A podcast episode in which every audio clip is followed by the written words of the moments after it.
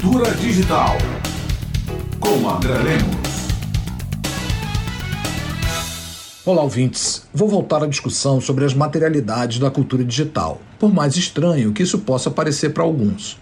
Tenho insistido na tese de que o virtual, o digital, não operam fora das materialidades do mundo que tudo que fazemos nas redes e com essas tecnologias está integrado a máquinas, cabos, satélites, centros que armazenam, processam e distribuem dados, consumindo matéria e energia do planeta. Toda a cultura digital está alicerçada nessas materialidades, ou seja, objetos concretos e também numéricos, em infraestruturas muito bem delimitadas. Recentemente, fiz um comentário apontando como a inteligência artificial, por exemplo, consome água. Cada pergunta que você faz ao chat GPT, por exemplo, equivale a jogar um litro de água no chão. Um relatório ambiental revelou recentemente que o consumo de água da Microsoft aumentou em mais de um bilhão de galões de 2021 a 2022 por causa da inteligência artificial. Portanto, as materialidades são evidentes e precisam ser pensadas, embora isso ainda não seja estudado com a devida importância. O que eu quero destacar é uma outra materialidade do digital ligada à inteligência artificial, o trabalho humano. Pensamos a inteligência artificial como sistemas autônomos, mas isso ainda não é verdade.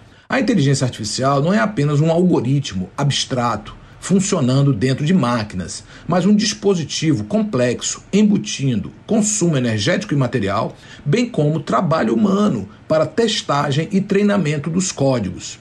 Uma reportagem da revista americana Wired relata que uma empresa da Finlândia está utilizando mão de obra de pessoas presas, pagando um euro e meio por hora para que elas treinem os algoritmos de inteligência artificial. Trata-se de uma empresa do setor imobiliário que está treinando seu algoritmo para que ele possa identificar oportunidades no mercado. A empresa contrata esses presos para que eles fiquem respondendo a perguntas, em média por três horas, que vão, assim, alimentar e treinar o seu sistema de inteligência artificial.